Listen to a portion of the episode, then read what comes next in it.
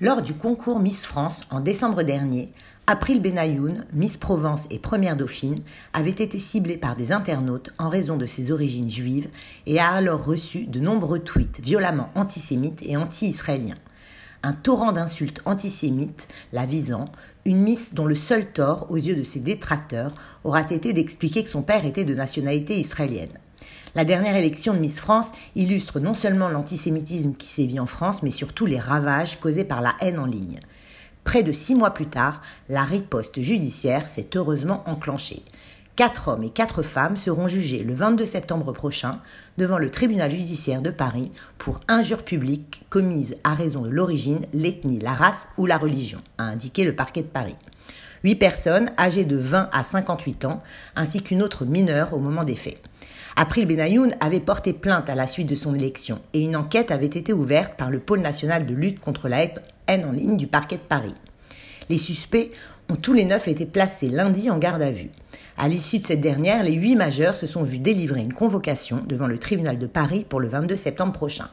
Ils encourent un an de prison et 45 000 euros d'amende. Ces arrestations sont intervenues après une enquête qui a duré plusieurs mois pour identifier les auteurs des messages. Pour les policiers de la PJ de Paris, le plus dur a été d'identifier les auteurs des messages publiés pour la grande majorité anonymement sur le réseau social Twitter. Et la collaboration des géants d'Internet dans ce type d'affaires n'est pas toujours évidente.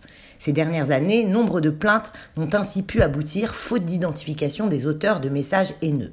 Pourtant, ces internautes portant des discours haineux ne font pas beaucoup d'efforts pour se cacher.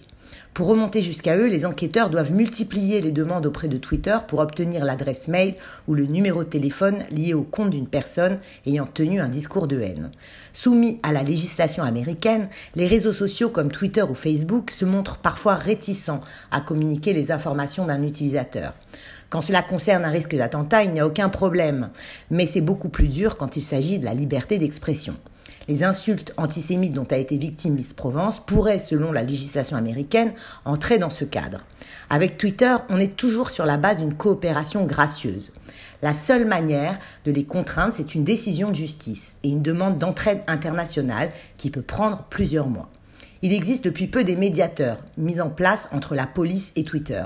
Leur rôle est de faire prendre conscience aux géants américains des spécificités du droit français et ainsi obtenir des informations essentielles pour envoyer ceux qui se livrent à la haine en ligne devant la justice.